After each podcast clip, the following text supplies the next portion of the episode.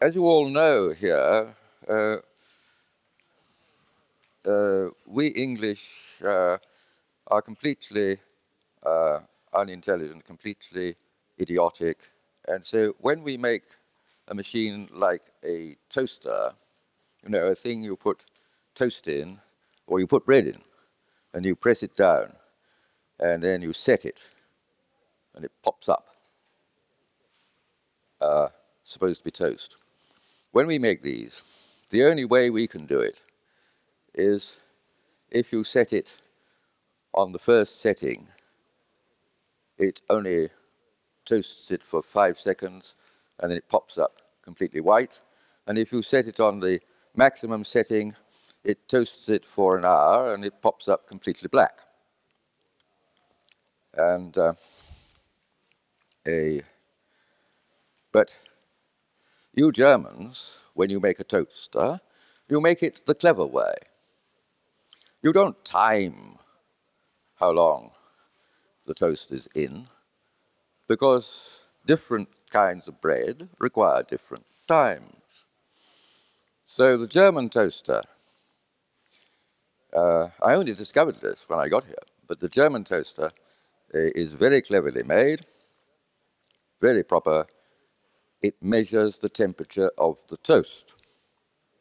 So that if you uh, put it, set it very low, a, uh, it will uh, pop it out when it's only uh, 20 degrees and it's completely white. Uh, or if you set it to maximum setting, it will wait till it's 1,000 degrees uh, and then it will come out completely vaporized. And so this is all very good and every piece of bread is toasted in the proper way to the right temperature. However, yesterday morning, I uh, uh, the toaster that I'm using is made to put two pieces of bread in at once, you see. And uh, I thought I just want one piece. So I put one piece in and pop straight out. So I turned up the volume and put it back in again, pop straight out. Turn up the volume to maximum volume, put it in, pop straight out. Then a friend of mine came in and uh, she said, I want to do myself some toast. And she put two pieces in. And it stayed in for half an hour and came out perfectly black. So, even the clever way of doing it may not always work Because what happens to the toaster, who is measuring the temperature of the toast, when you only put one piece of bread in? When you have all these red hot elements either side of the toast, measuring the temperature of each other. And they say, oh, the toast is completely hot. Well, out it comes.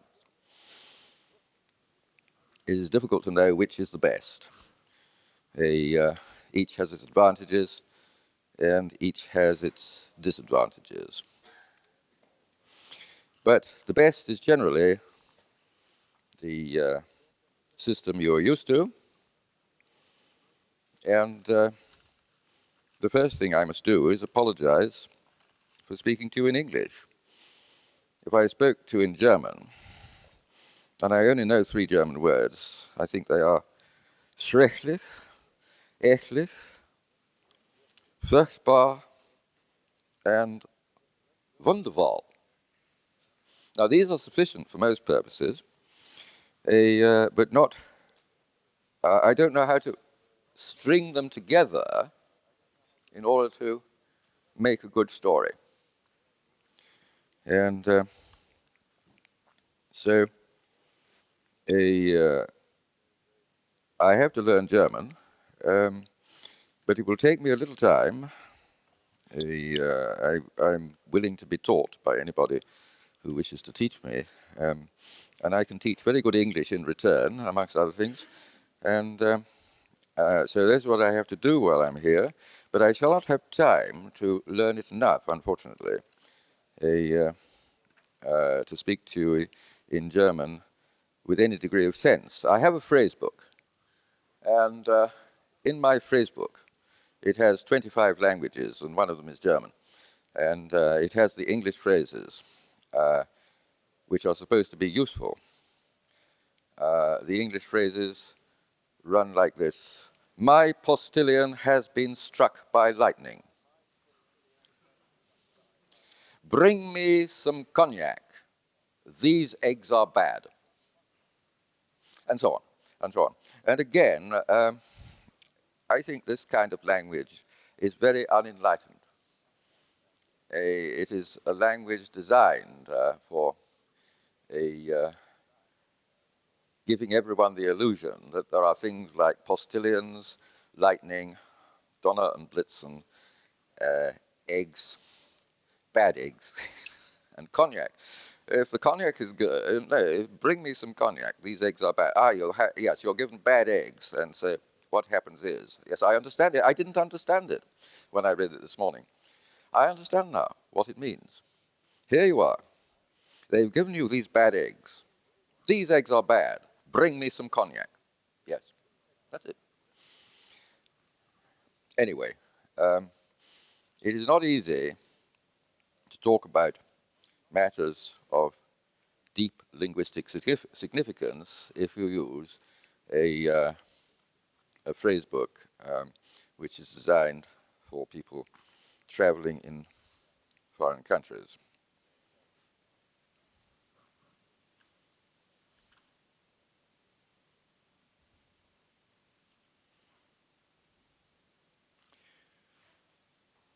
So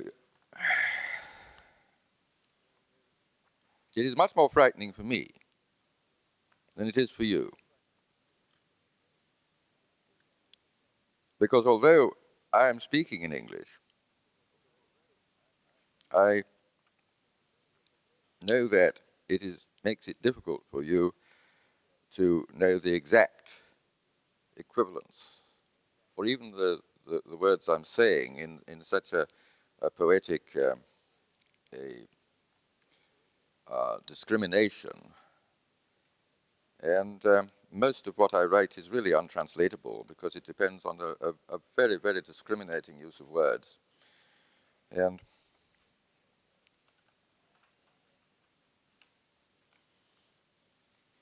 I see that some of you have left off the handles by which your parents grabbed you and made you feel guilty. You, for example, are unwilling to show what handle your parents grabbed you by. You are willing to let me grab you by that handle and make you feel guilty. Because that's what a name is. Did you know that? What is a name? What is a name?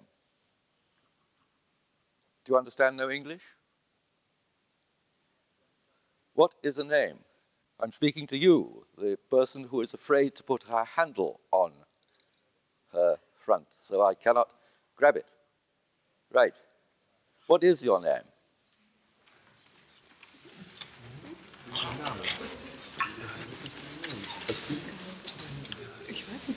What is your name? Do you want to know my name? She or the next one? What? Was ist das Norman, what? What? What is his name? Was ist your? See? See? Was ist? What is your? Tell me how to say what is your name.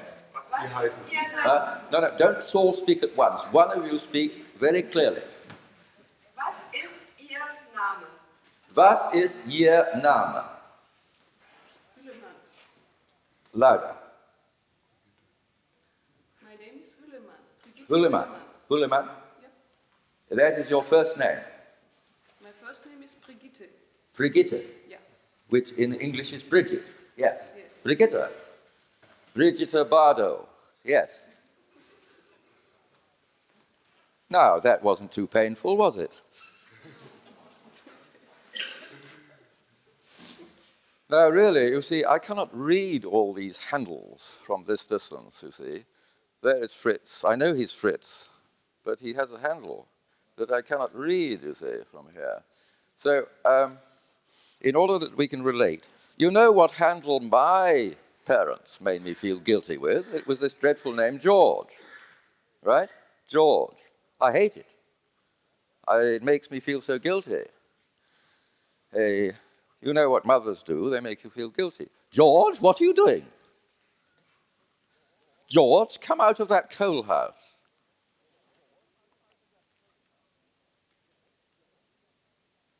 And when we get to bed, don't touch yourself there. These are. But what is this name? What is this name? A, uh, is it you? Is it you? Of course it isn't. It's the handle that somebody has chosen in the shop window. Oh, we like that handle. Yeah.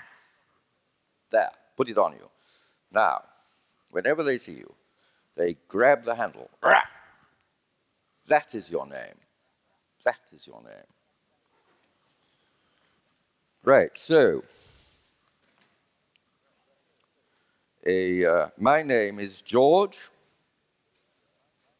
to men, and it is Richard to women, because Richard is a pen name I have. Richard Leroy. And uh, so I like men to call me George. Well, I don't like anybody to call me anything, but I, uh, I allow men to call me George, and I allow women to call me Richard. And that should make matters very clear.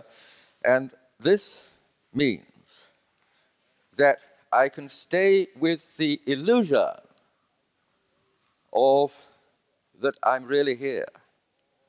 Because, you see, if I only have one name and you take that away, I disappear. But if I have another name, you haven't taken that away too, I'm still here. So I can give the illusion that I am permanent. And of course, that is very frightening to you all. You thought I could just disappear if you take my name off. That wouldn't frighten you at all, you see. But consider my family name Brown. Okay. A, uh, my father was an international chess player, and he uh, was playing in a match, and you know you have to write down your opponent's name on your score sheet, and he writes, writes down yours, you see, and uh, uh, his opponent said, um, "What is your name?" And uh, my father said, "Brown," and uh, uh, "What is yours?" And he said, "Blue." My father thought he was having a joke. Then he discovered it really was blue. But if my name is blue or green, these are real colors.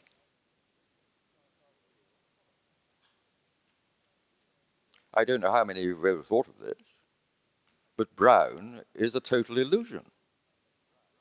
Has anybody thought of producing a lantern which shone out a brown ray? Come on. Has anybody thought of this? Hands up. Has anybody thought of having a brown ray, a brown lighthouse, shining out a brown light? Has anybody imagined this? Are you all so blind you never thought of this? It never occurred to you that brown is a totally illusory color? There is no such thing as brown light. Had it not occurred to not even one of you? Raise your hand if it had occurred to one of you. Do you mean to say I, I have an audience of, of complete idiots here? It never occurred to not even one of you that this color, this brown floor, is totally illusory. There is no such thing as brown light. Now, I learned this when I was three years old. When I was three, I was given a magic lantern. And all these slides of these little gnomes and people, gnomes, you know, little men, gnomes, a, who uh, have all this gnosis.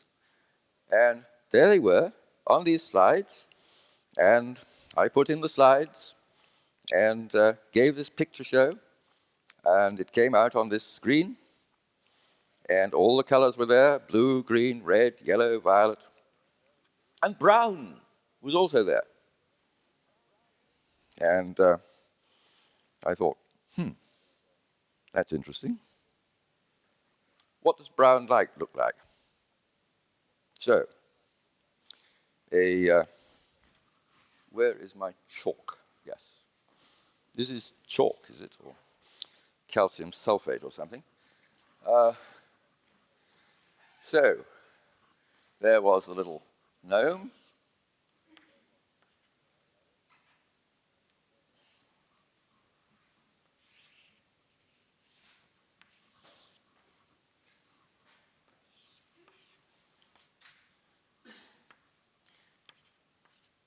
with his little brown jacket on, you see? His little brown jacket.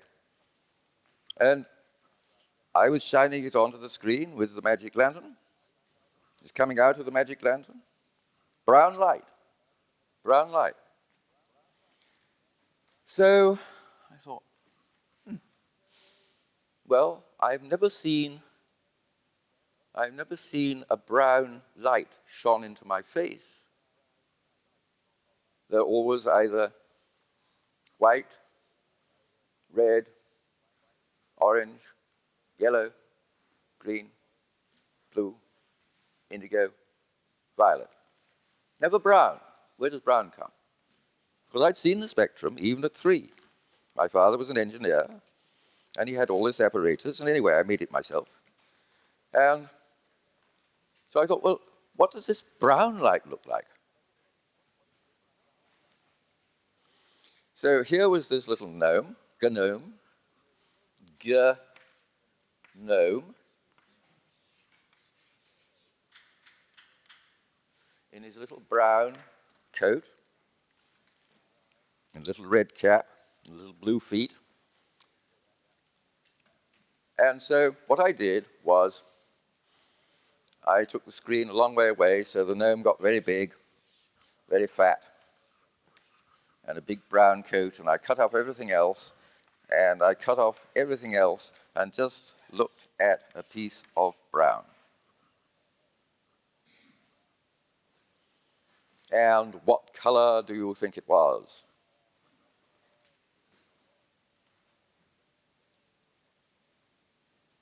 Nobody knows what color brown is. Never seen brown.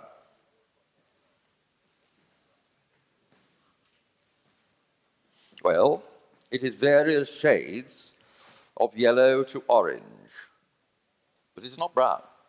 It's not brown. Brown is an illusion. And the next thing is you cannot get brown. You cannot have a brown ray. The, the only thing you can do is make an illusion of brown because the illusion of brown comes from whatever else is around it. If you just look at a piece of this floor, it does not appear brown. It, it, it is the illusion of brown comes from the fact that there is all this round it. And so we begin to see that the reality, so called, that we experience is nothing by itself. It is made up not only of what it appears to be, but what surrounds it. Now,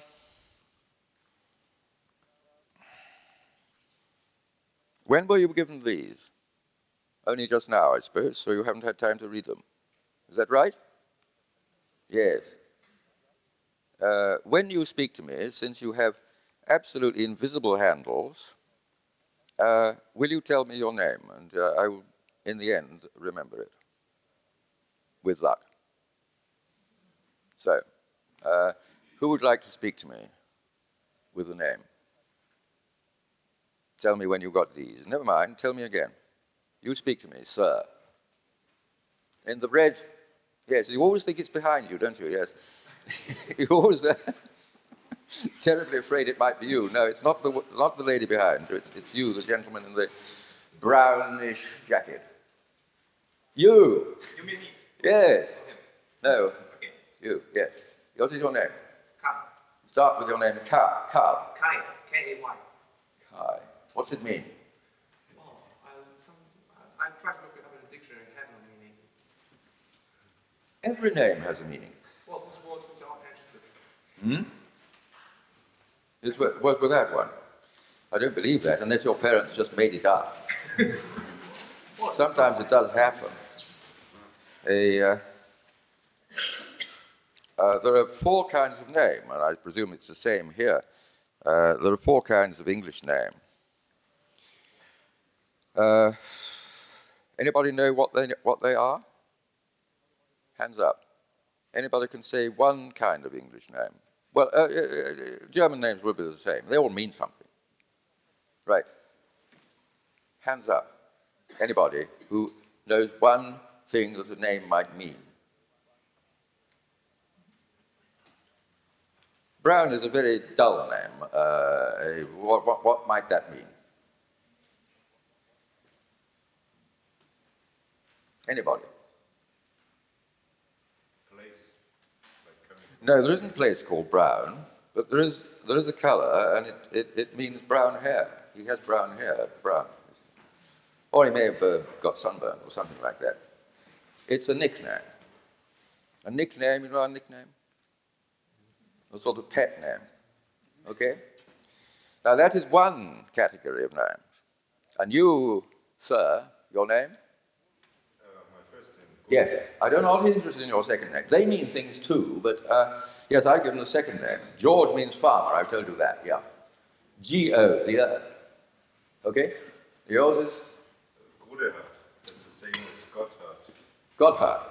Good heart. Means a good heart. A heart meaning the animal, right? Is that right? Do you know what it means? I, I think it, etymologically it comes from hard, meaning something like tough for God. Tough for God, right, yeah. You know what Richard means, don't you? I wouldn't know. Rich, hard. Or rice, hard. A hard ruler. I'm going to be a hard ruler for you. Right, now. A, uh, you all should know what your names mean. The whole of them. Not only the first name, but the middle name and the next name. Because There are other nicknames. Uh, these are last names. There's a last name in English, go to bed. And what do you think it means? The name, there is a name, a, a, a last name, a family name in England, which is go to bed. What do you think it means? It means go to bed. yes. Most names mean exactly what they say. And people are so terrified of seeing the obvious. Go to bed means go to bed. it is a nickname. So you have two categories of name so far nicknames and place names. And uh, so, a, uh, now that we are going a bit, uh, you may be less frightened to think of another category of name. There are only four, we've had two of them.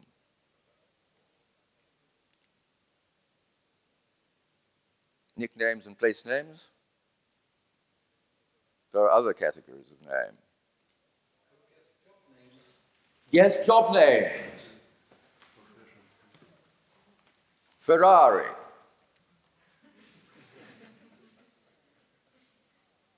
Ferrari.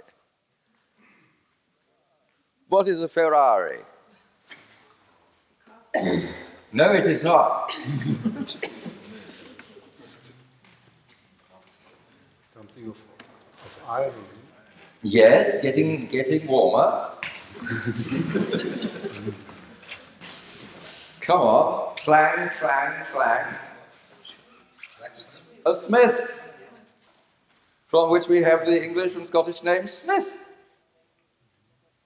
This is the translation. The commonest name in England is Smith. Uh, German Smith, right? Yeah. Very common name, I suppose, here too.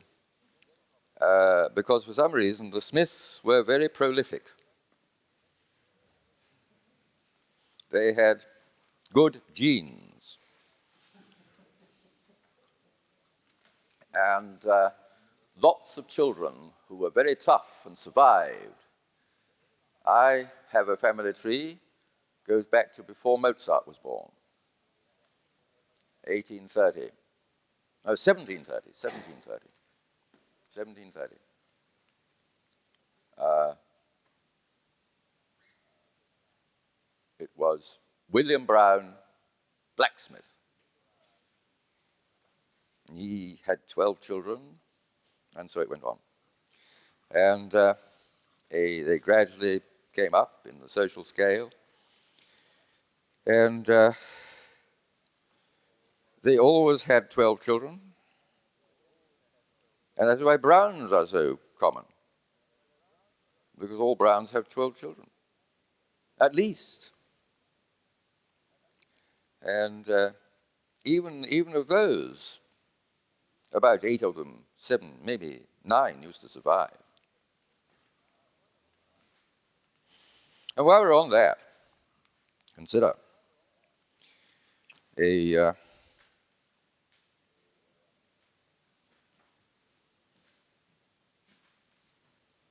there are so many interesting things we can talk about, and I've left my watch in the bath, so uh, I, I, have no idea what the time is, and really, uh, you should be the people without watches, not me. I should know how long I'm talking. But um, a, have you ever thought that in Germany and Austria, you have better and more composers than anywhere else? Germany, Beethoven, and Haydn. Both good composers. Good. Especially Haydn. And uh, uh, and you go to Austria, there's Mozart, born in Salzburg. And uh, you know about Salzburg. If you go to Salzburg, a uh, you are in the first year stupid, in the next year idiotic, and after that, just like everybody else.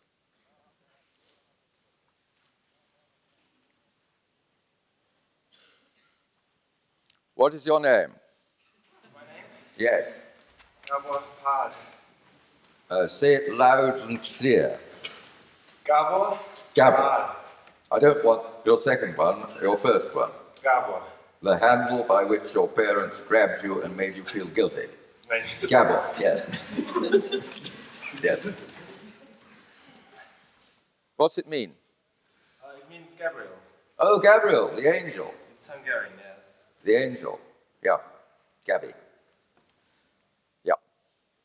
Except that girls call themselves Gabby. You are just Gabor. And you like to be called by that, apart from feeling guilty. Yeah. Yeah. Uh, I am George to men and Richard to women. Now, where do we go? Oh, yes. You have very good composers. You see, we had in the uh,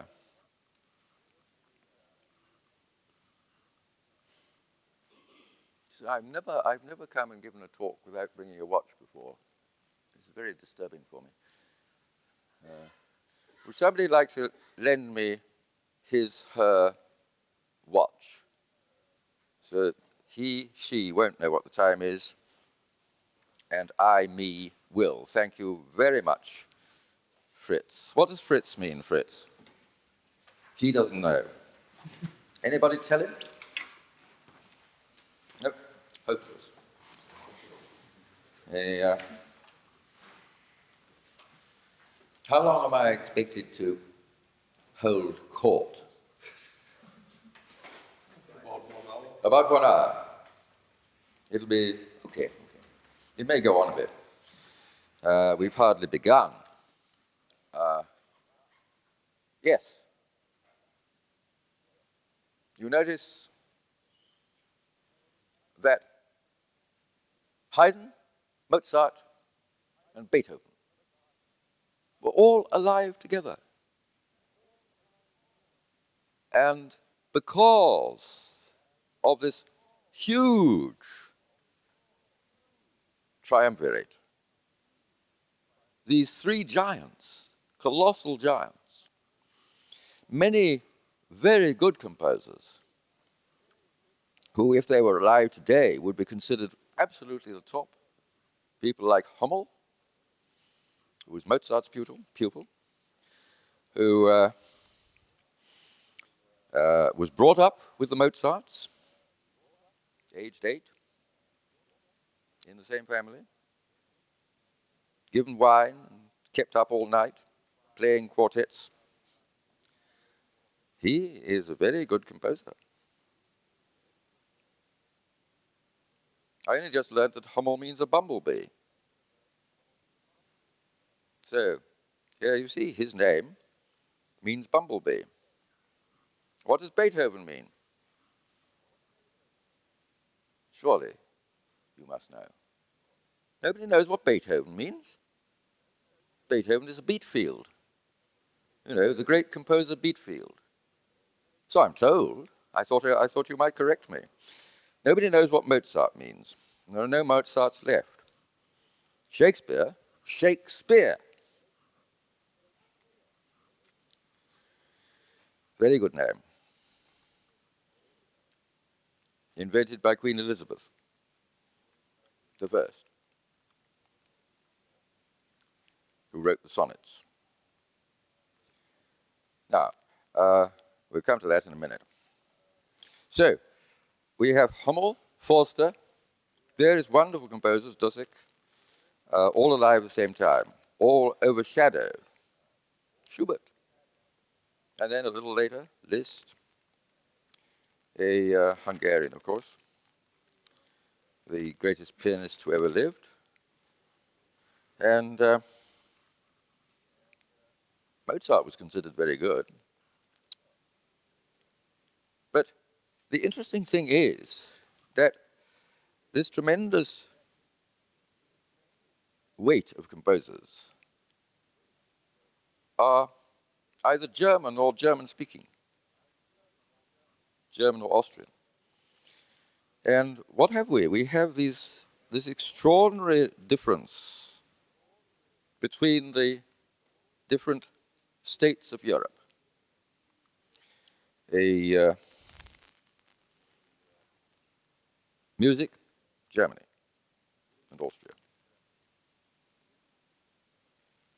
Uh, now, let's go through. What is it in France? It is certainly not composers. What are the French produce more? What do they produce more of than any other European nation? Hmm?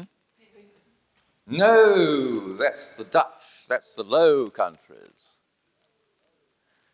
You see, you're so nearly there, you see, but you are so inaccurate. Uh, to become enlightened, first thing you have to learn is accuracy. You see, you're just, you're just a few hundred miles out with that. Mathematics. Yes. Germany only has one mathematician, Gauss, and a uh, called the Prince of Mathematics. A, uh, and since mathematics is called the Queen of the Sciences, uh, or number theory is, uh, it gets very muddled between the Prince and the Queen. But um, a, in uh, France, you have uh, Legendre, you have a uh, Fermat, who was a French lawyer. Um, you have uh, uh, Lagrange, you have, oh, it goes on and on, and Lucas, and so on and so forth. Um, you know, for every mathematician in any other country, European country, uh, the French have five or six. For every composer in any other country, the Germans have five or six. Uh, right, well, we've had Holland, we've had the Low Countries. It's interesting, it's always Low Countries uh, that paint, um, not just Holland. Holland, you know, all of the, the, the Netherlands, the, the, the, the Low Countries. And the same with Venice. They're there, you see, all flat by the sea, in the sea. In the sea, in fact, yeah. And uh, just occurred to me, you see, I mean, uh, these things are without explanation, but there must be some explanation. Uh, but it is so evident. So we have one, one, uh, a, uh, one art left. And what is it and to where does it belong? Hmm? What? Literature to Italy. Yes, this is a form of literature. Eh? Poems. Poetry. Poetry. Yes. And poetry, it England. A, uh, not Scotland, not Wales, England. We have more poets than any other European country. Now, we say, well, what about Italy, you see, etc., etc. Well, there's nothing like it. Italy began, you see, all music is written in Italian, as you know, and uh, because Italy was where this, or Italy and Greece and so on, where this intelligent culture began. But as it spread north, it diversified in these ways. God knows why. Uh, but that's the way the cookie crumbled. And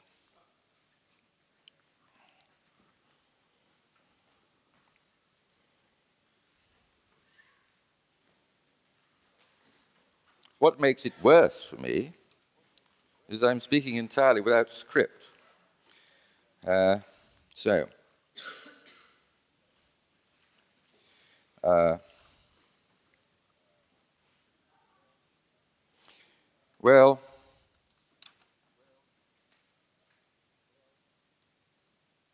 yes.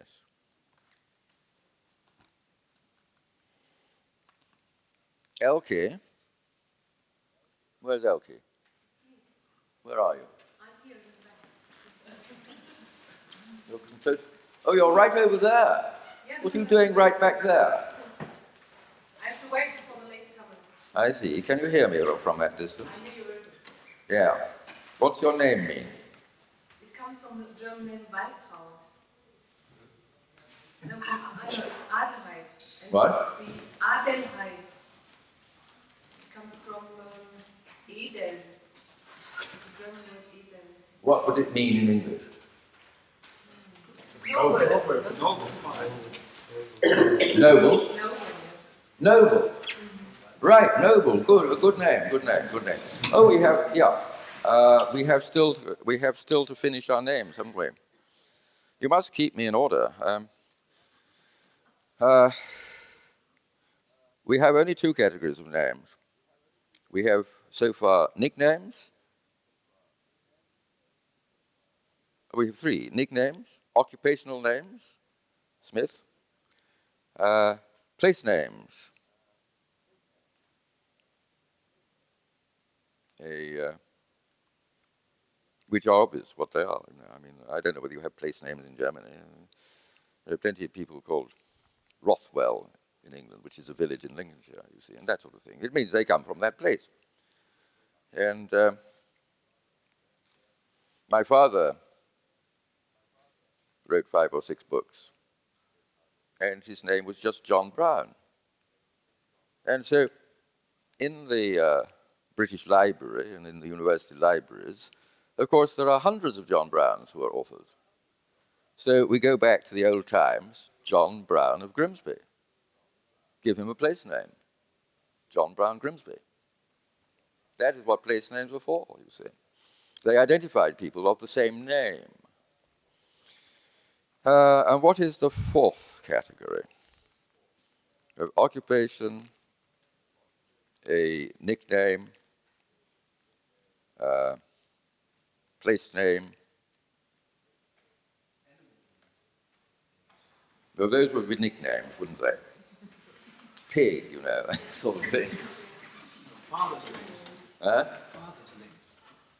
Anderson. Yes. Uh, in other words, um, they are surnames as well, and surnames have, or yeah, um, last names, and last names also uh, are sometimes first names. Uh, for example, we have a first name Richard, and we have a last name Richards. Richards. And what does that mean? Put an S on. Well, it's the same as Richard's son, the son of Richard. It's just S is just short for son. And um, right, so we have a little time to. Um, I hoped you'd have time to study these before you came, but if you haven't, I'll just read them to you. I came over Saturday morning, a fine sunny morning when the fen would be full of holiday crowds and day trippers. It was empty, except for a young woman two young men who were her friends. You have cleared this place of people, I said to her. Yes, she said, I have the power to clear places of people. I have a similar power, I said, I can clear the sky of clouds. Just then the sky clouded over and a chill wind stirred the air. Well, said one of the young men, will you clear the sky for me to show me that you can? I said to him, There was once a king and a queen, and the king could clear the heavens and the queen could clear the earth. And like all beings who can clear heaven and earth, they could also kill. Now, when royalty kills, it kills without malice and without guilt. Consequently, it is always loved. For death being a great pleasure, just as birth is a great pain. To kill without malice or guilt is to perform a service, and hatred is born only of malice and guilt. And there came to the king a young man, ill tempered in the ways of birth and death, curious and envious of the powers of the king. They tell me, he said to the king, that because you are a king, you have the power to kill. No, said the king. It is because I have the power to kill that I am a king. Will you kill someone for me, said the young man, to show me that you can? The king said nothing, and that night the young man died. Now we go to heaven, we have another story. And this story has been translated, but I will read the English version uh, because I cannot pronounce the German. And anyway, uh, the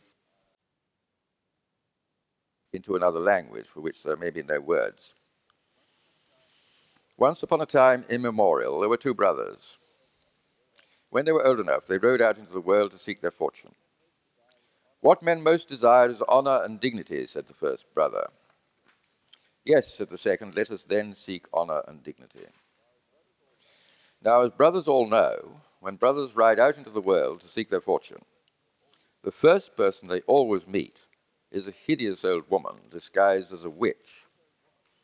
And this old woman, who of course under her disguise really is a witch, always asks the brothers to perform some trifling service for her, and then says she will reward them with, with whatever they wish. Now, when these two brothers came to this witch, they both asked for honor and dignity as their reward. So the witch gave each of them a medal to hang round their necks that would confer honor and dignity upon them. The two brothers took the medals and rode away gratefully, and when the time came for them to be honored and dignified, they gathered around them a huge audience for the occasion so that they could make a long speech saying what a great occasion it was. When the audience was big enough, the two brothers, I mean princes, each got up and made this long speech. And when they had finished their speeches, each prince got out his medal and hung it round his own neck, smirking self consciously and waiting for the honour and dignity to come. But instead of cheering and clapping and rejoicing as they should have done, the audience all started booing and throwing eggs at the two princes, which made them feel very dishonoured and undignified. The princes were very angry at being made to feel so dishonoured and undignified, and they got on their horses and galloped off indignantly, indignantly to the hideous old witch and demanded their trifling services back. The witch, when she heard what had happened, said that witches never return trifling services, but if the brothers would be so good as to show her the medals again, she would try to sort out what went wrong. So the brothers took the medals off their necks and showed them to the witch. Oh dear, said the witch, which of you is the first brother, and which of you is the second? I am the first brother, said the first brother, and I am the second, said the second. Look at your medals and read them to me, said the witch. It says second brother, said the first brother. It says first brother, said the second. Yes, said the witch. You have the wrong medals. So what you must do is go back to the same place and gather the same audience round you again and make the same speeches and then hang the medals round each other's necks. Thank you very much. Vielen Danke, uh, said the first brother. You have been very good. If there's any further trifling service you would like us to perform, we shall be only too happy to oblige. Only too pleased, said the second brother. Call us any time. And with that, the two kings, I mean princes, I mean brothers, got back on their horses and galloped as fast as they could to the same place. And when they had gathered together the same audience and made the same speeches, they hung the two medals round each other's necks. And this time, instead of booing and throwing eggs, the audience were all rejoicing and clapping and cheering. And the two brothers, I mean princes, I mean kings, were standing there, smiling knowingly at each other and winking at the audience and feeling very honored and dignified. Now it happened one day that the beautiful young witch was sitting reading in her garden. But that, on second thoughts, is an altogether different tale. Uh, now, some things I still want to ask Elke, who did the translation into German. You remember I wrote to you about this? Uh, can you come nearer now? You don't need the door anymore, do you?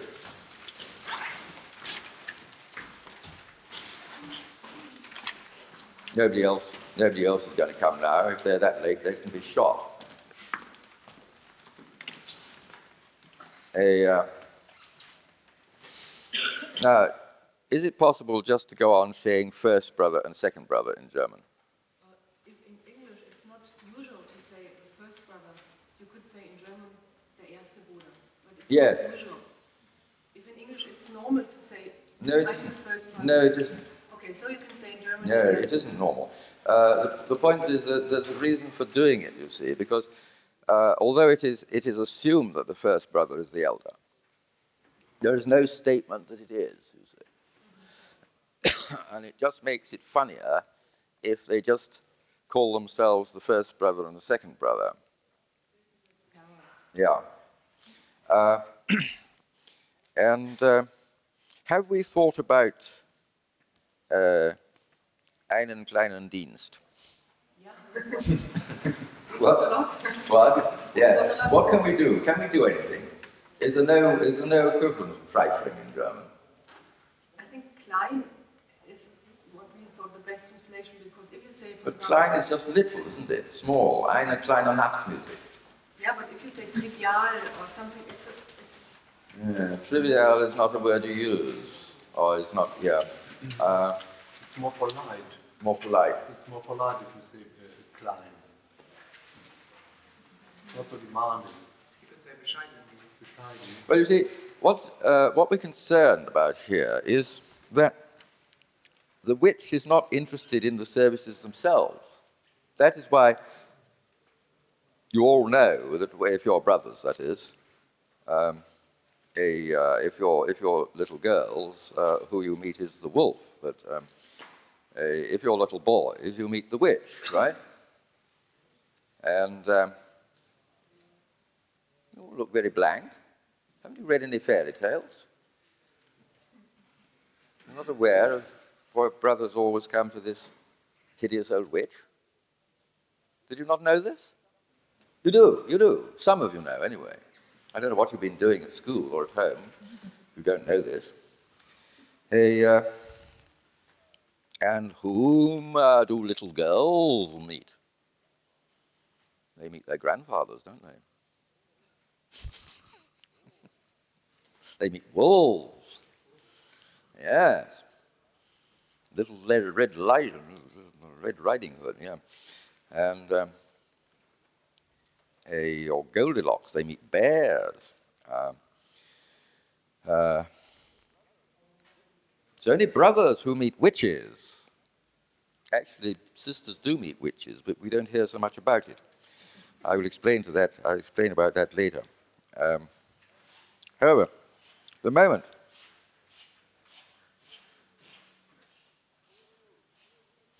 Who are you? Who are you? What is your name? Wolfgang Dehm. Who? Wolfgang Dehm. Wolfgang. That's a gang of wolves, isn't it? Something like this. Yes. I just said that if anybody comes this late, he's going to be shot, but I'll make an exception in your case. Ah. well, uh, we decided to start without you, right? So that means you missed all the beginning. Uh, but that's perfectly okay because you missed all, all uh, you missed all what happened before you were born, didn't you? You missed that too. Yeah. So it doesn't make any difference, does it? I, I, I, I never. It is. It is quite. It, it, it is so strange, you see, that people say, "Oh, I don't want to die. I don't want to die." You know, why don't you want to die? Oh, I want to know what happens. I want to know what happens next. Ah, you see, no, I'm going to yeah, stay alive, see what what happens. And I said, well, eh, what about what happened before you were born? You missed that too. God, how many more people are we having? Tell me your names. Oh, let me say. Tell me how to say that again. Well, Yeah? My name is Matthias Varga from Kiebe. Matthias? Matthias Varga von Kiebe. Matthias is a sort of Matthew, Yes, isn't it? Matthias, Yeah. right. And uh, there's yours? My name is Thomas. Thomas is a, is a, is a twin. Yes, one. As a twin. Did you know that? Thomas is a twin. Twin? Yes, Didn't you know? No. You don't know what your name means. No. Twin? Oh. Yes. I, it is extraordinary. People come here, they have all these names, which are the handles your parents gave to push onto you so that they could grab you and make you feel guilty. And you don't even know what the words mean. Thomas is a twin. and you? Oh, you told me. I beg your pardon? Did you tell me your name? My name is Matthias. Matthias, Matthew. I don't know what Matthew. What does Matthew mean? I think this is gift of God. The gift of God, right? Yes, obviously. Yeah, yeah. And where's the third? Yes, My name is Eva. Eva. That That's the first mother- woman. Yes. It means mother of all living beings. So, Thank you very much. Vielen Dank, danke schön. I'm honored. Now, where was I? Yes. Uh, can we translate trifling? Trifling means so trivial as not to be bothered, you know, a trifling, um, you know, or a trifling detail. It is, uh, it is not, uh, not the same as trivial. Uh, trivial is part of the trivium. Uh, in, uh, in Greece, there were two schools. There was the trivium, the three ways, uh, and the trivium consisted of logic, uh, grammar, and rhetoric. And then there was a quadrivium, which consisted of four subjects uh, mathematics, music, and I forget the other two. Anyway, much more important subjects. And the word trivial comes from the triviality of the subjects logic, grammar, and rhetoric. Did you know that? Nobody knows anything, do they? Uh, that is the meaning of the word trivial, which is also a German word. And it is trivia, the three ways. And the three ways were logic, grammar, and rhetoric in ancient Greece. And, uh, uh, and so, why is uh, why are um, why do we say when something is hardly worth considering that it's trivial? Because logic, grammar, and rhetoric are trivial subjects. They are worthless subjects. They are hardly worth bothering with. And uh, as I showed in Laws of Form, uh, logic is a trivial subject. It is just one of many interpretations of the mathematics that I discovered, uh, which applies to many others besides. And uh, logic is not really a subject at all. It's an interpretation of the mathematics which was not known until I discovered it. Uh, so, um, oh yes. Uh, well, well, well. Can anybody help with trivial? You see, uh, Elke has translated it uh, eine kleine Dienst, ein, einen kleinen Dienst, Dienst. A, uh, what is it? Uh, um, einen kleinen Dienst is a, a small favor, yes? A small favor. A small favor, yes. Uh, a trivial. Um, mm, a trivial service, you know, all the witch always asks the brothers to perform some trivial service for her. Um, it is not really a small favor, you know. Um, a will you go and uh, do the shopping for me? That is a favor, you know, a favor you do put yourself out for, right? Uh, uh, you, for, for a favor, you do something. You do something that is actually wanted. You know, um, a uh, when your mother sends you out to do the shopping, she actually wants it. Otherwise, you will starve. Now, when the witch asks for this favor,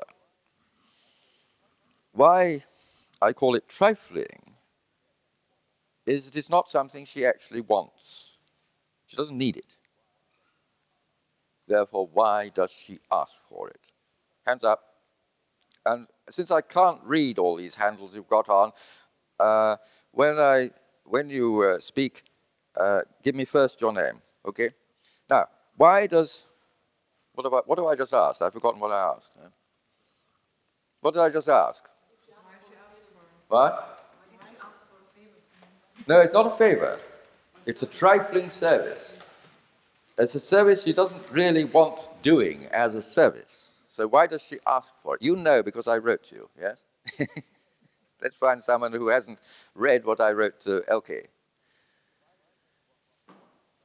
Why does she want a trifling service? I mean, why does she ask for that way? Why does she ask for a trifling service which doesn't really, not really anything she wants? You know, when the witch Come on, you re- you you've been children once, haven't you? Haven't you? Has any of you been children? Had which you know these stories, these terrible sadistic stories read to you, you know, with full of ogres and horribles, uh, horrible witches, dreadful people, um, torturing, you know, putting you in dungeons, imprisoning you. Uh, a uh, no, uh, Hands up somebody who remembers being children. You do, right, yes. Are you free to speak or will you ruin your pictures if you speak? You're free to speak. And uh, uh, huh. uh, what was I going to ask you? Oh, yes. Are you performing a trifling service? Am I what? Performing a trifling service for somebody? Sometimes. Yes, but not now. Not now. No, no, you're doing something that somebody really wants, yes. And uh, but what is it that when somebody asks you, do this, do that, do that, you know, the witch never asks for something she really wants.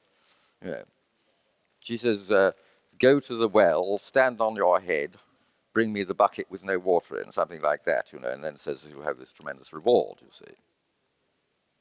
Now, why is the witch doing this? What? To humiliate. Yes, to humiliate you, yes, certainly. And why is she humiliating you? Yeah? To subject, What? to subject you. Yes. But what is it doing for her? Power game. What? It's a power Yes. But that, that, is, that is a generalization. How does it make her feel? Good. Yes. But what is she what is she doing? What is she trying to convince herself of?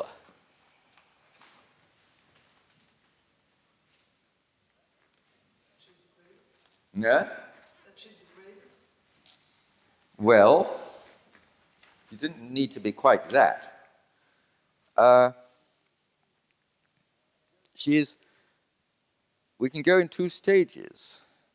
She is exercising what she imagines as power, okay? Power, right? Power to make people do things. Yeah. Uh, and why? You see, it doesn't she just wants to. Um, it doesn't she. She doesn't want the bread or whatever, you know. She just does it for the sake of doing it, for the sake of seeing them do it. You see, for the sake of saying yes, like a surgeon who knows he has the power of life and death, uh, but every now and then uh, has to access, uh, has to uh, exercise it and kill a patient just to make sure that he's still got it. Uh, the witch is like that, you see. And uh, a, I notice everybody put, put very straight faces on. But those of you who are surgeons or have watched surgeons operate or spoken to them know that it's true. Anyway, uh, a, uh, come back to that later. Uh, the witch is merely demonstrating to herself that she has the power to make you do these things.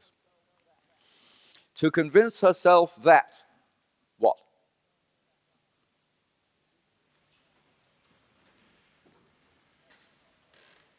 If you have power, what does that mean? You get what you want. No, you don't get what you want. She didn't want these things. No. You're in control. Yes, yes, but that is saying again, you have power. Um, a uh, yes, you're in control. That is nearer. That is nearer. I, I, What can tell people what to do. Yes, that means you're in control and have power.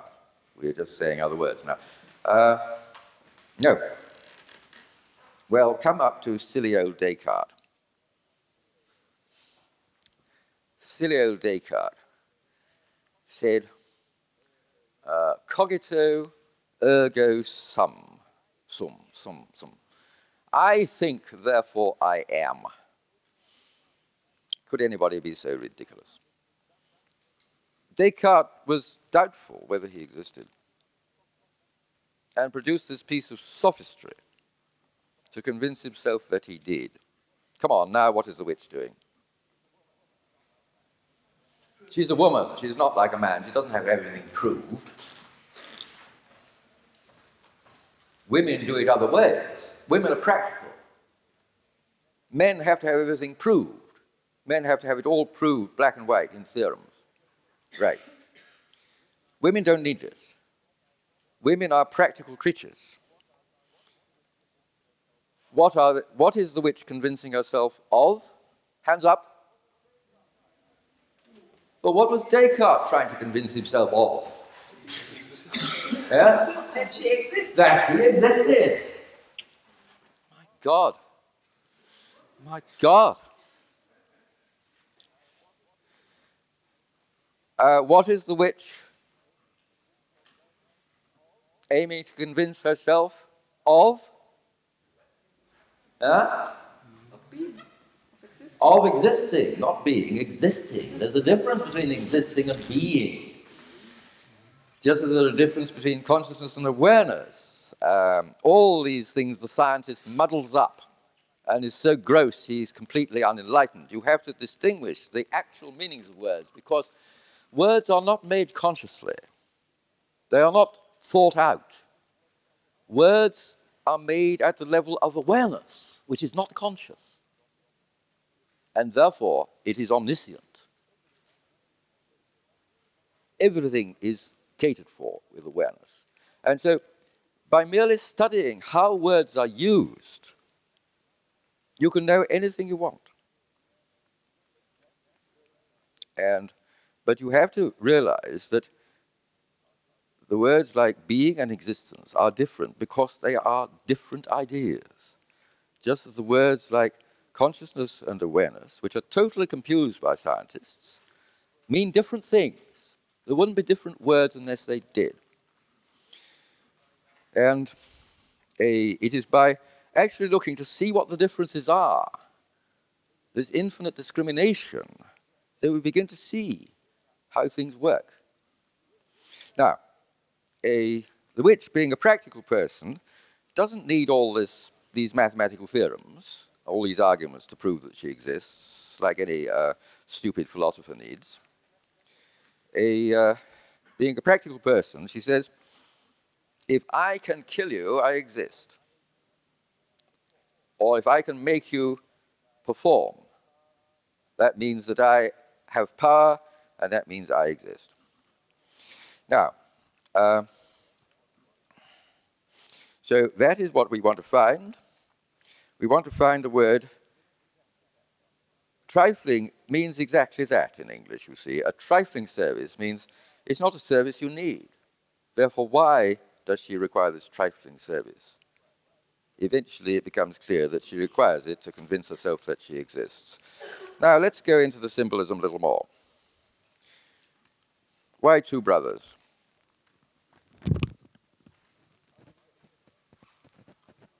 Are there really two brothers? Are there really two people here?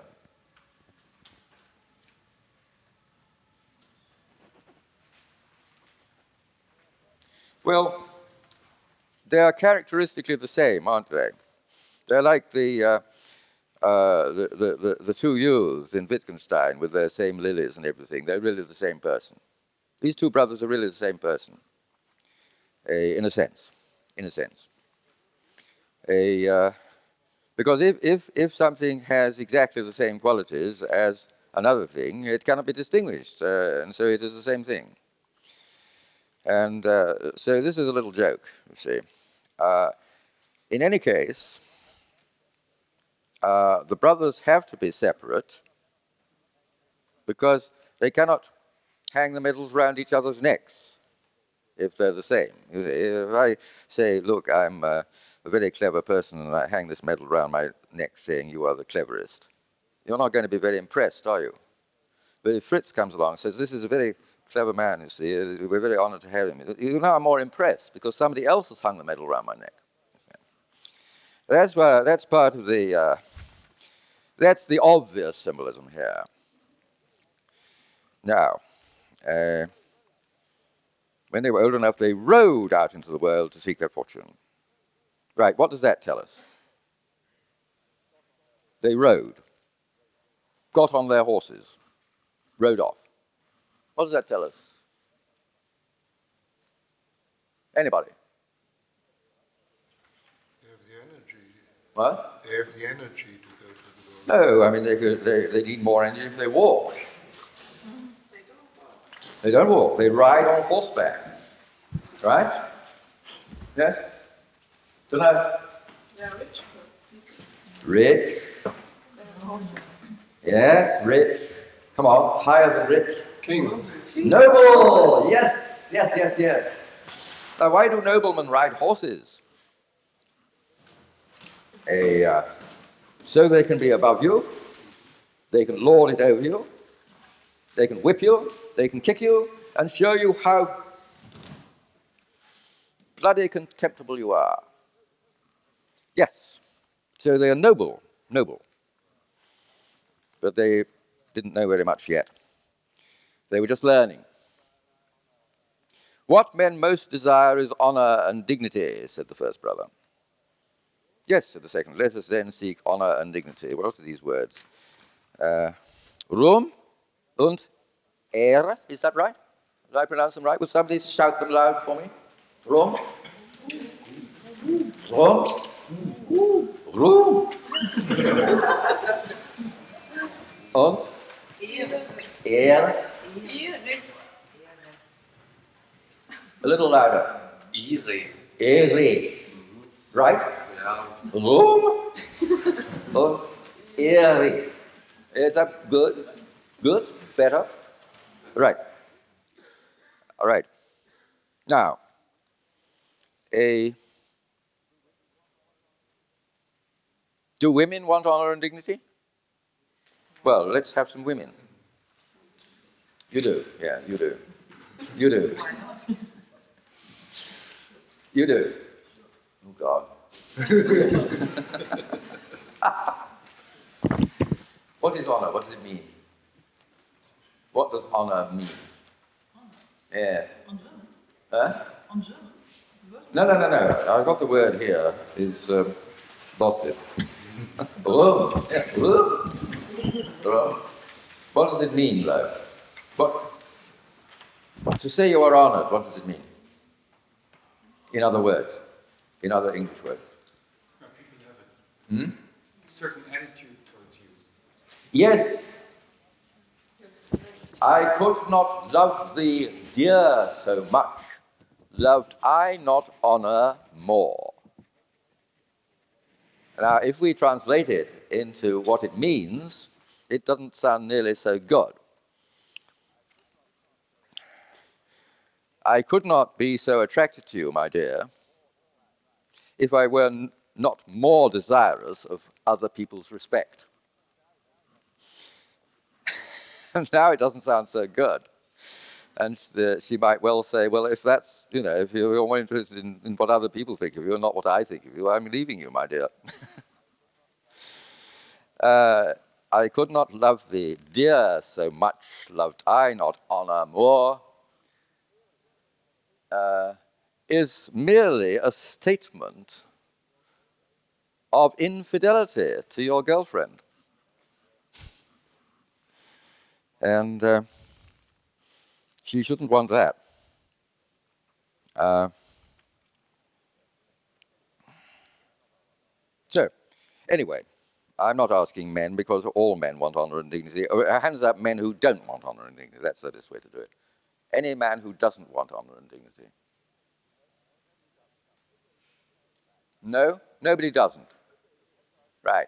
Uh, okay, we haven't asked the meaning of dignity yet. Now, that is a very, very difficult one. Um, or it's very, uh, very difficult. Um, what is dignity? It's not quite the same as what honor, is it? What do you? Come on, let's let's unwind a little. What do you think of the first the first part of the body you think of when you when you uh, when you uh, use the word dignity? Right? The head. Oh, well, perhaps Germans too. Oh, that's your heart. That's love. There. Who are the most dignified people? Standing. Huh? Standing uh, straight. Really? What does the king do? Yeah. The king's uh, dignity is in his seat. Yes. In other words, we think of the part of the body which we're most ashamed of and raise it to something very grand. The behind, the derriere. What is it in German? The arse. Huh? What is what is German? Hintern. Hinter. Hinter? Hintern. Huh? Arsch. Huh? Arsch. Arse. the arse. Yes, that'll do. Anyway, dignity is the arse, raised up with pure thoughts. And uh,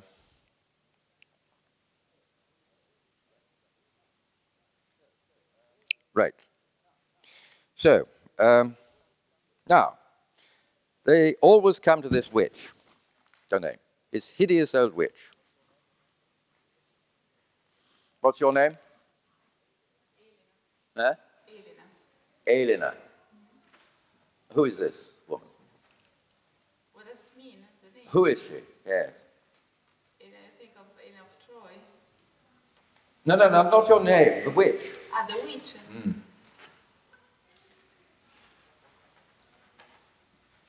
The girl behind. What is your name again? My name? Yeah. Cornelia. Who? Cornelia. Sounds quite different. What? Say it again. It's difficult. What? Cornelia. Cornelia. Oui, yes. Cornelia. Are you French? No. You're you German? You're German. What? German. What are you? I'm German. What's the name? I think it's a Roman name. Cornelia, it does. I think it is, yes. I don't know what it means. You? Never mind. Never mind. No. Well, no, I mean, uh, you know that everything in these horrible uh, fairy tales that are read to children, you know, uh, far worse than anything they see on the television. With, uh, you know, I mean, there's much more uh, a sex and violence in, in, in fairy tales than there is on the television. A, uh, they're full of violence, and of course they're full of sex, because a uh, the uh, hero and the heroine go through all these uh, witches and warlocks and imprisonment and torture and the rest of it, the violence, and risk death and get poisoned by apples, pricked by spinning wheels, and all this sort of thing. And, uh, and they do everything right. They're both goody goodies, you see. Goody goodies. You know, these horrible, horrible people, you know, we, uh, we, we hate at school. Goody goodies who always inform on you, you know, sort of thing. And uh, so they're, they're, they're horrible people, horrible goody goodies. And a, uh, they are rewarded for being horrible goody goodies, right? Uh, and their reward is continuous sex forever after. And they lived happily ever after. And um, that is their reward for being uh, horrible goody goodies. Uh, well, with my, my uh, fairy tales, which are parables, uh, of which we have just two here, uh, a uh, you know, unique in literature because all these fairy tales are morals. You see, they have morals. They tell you, you know, they, they're there to make the children be good. You see, be horrible, and mine have no morals whatever, and it takes some time to adjust to this fact. And they are being published under the title "A Lion's Teeth," and uh, they're sensational. And this is just uh, the first two of them. Um, now, come on, uh, just one last thing before I let you out for a brief period of uh, freedom, and that is uh, a. Oh, yes, I'm still asking it. Is, uh, who is this witch? This hideous old woman. Come on, who is she? Who is she? Of course, who said that? what? what? Mother? The mother, yes. Of course, it's the mother. What is the first person you the, the first person you ever meet?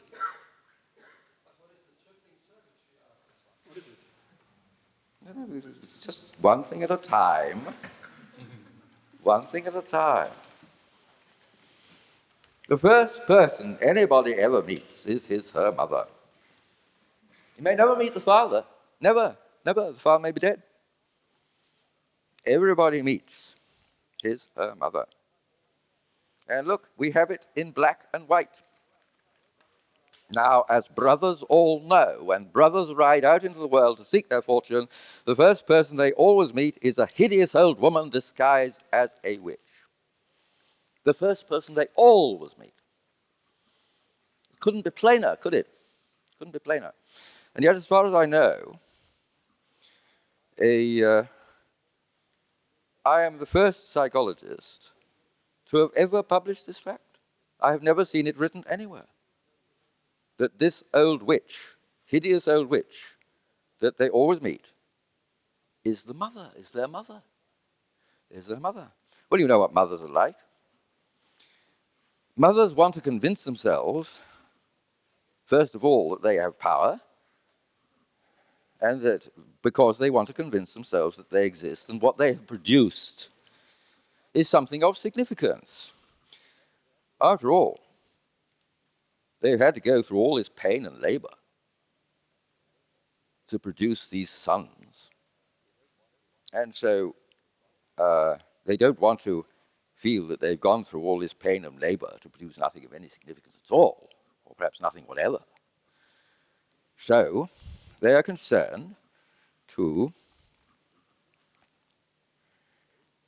convince themselves A, that they exist, B, that they're powerful, C, that they're important, and I don't know what your mother was like, but uh, a, whenever my brother and I saw my mother in any, any distance away, we'd run a mile because once she'd got us, George, David, come here, do this, do that, do the other. Go and put that in the pantry, get that out, go and move the eggs, go and go, uh, sweep the floor, you know, put that in the fire. And a, uh, I say, well, why do you want all these things doing? Because they're necessary. Because they're necessary. I couldn't, I couldn't uh, do without them. I couldn't do without them. But I noticed that when I wasn't there, everything still got done. And when I was there, a, so I, I just want you to do this. Just go and fetch a jug of water. Oh, just put the milk away while you're there. Oh, now you're doing it. Will you fetch the, will you fetch the butter? Uh, oh, and the bread as well. Uh, oh, will you, will, you, will you sweep the yard now you're here? Uh, oh, and, and will you go to the shop? And as long as you are there, the tasks never cease. They never end. And the only way that they can, they can be stopped is you run away. You run away. Anyway, it's the mother. Oh, and why is she hideous? Yes, why is she hideous? Because this is the this is the impression the child gets. The child is doubly uh, related to the mother. The child has to believe the mother loves him, her. This is the source of all life. But all these irksome tasks, which he realizes are not necessary, he realizes that the, these are to convince the mother she has some power and, and ultimately to convince, to convince her that she exists. He hates, he hates. And when you hate something, it becomes ugly. And so uh, you have your conscious picture of the woman a, as uh, a beautiful young lady and attractive. And you have your awareness picture of her, which is forbidden, as this hideous old witch who makes you do all these horrible tasks. And uh, a, I remember my nightmares. You know, my mother used to come into my room, hideous old witch, and do this, do that. Oh, you naughty! Blah, blah, blah, the rest of it. And uh, a, uh, so that's why she is hideous. And uh, this is not me. this is in the fairy tales. Uh, and they cannot lie, can they? Right. Shall I take this off now and we'll go and um, have a break?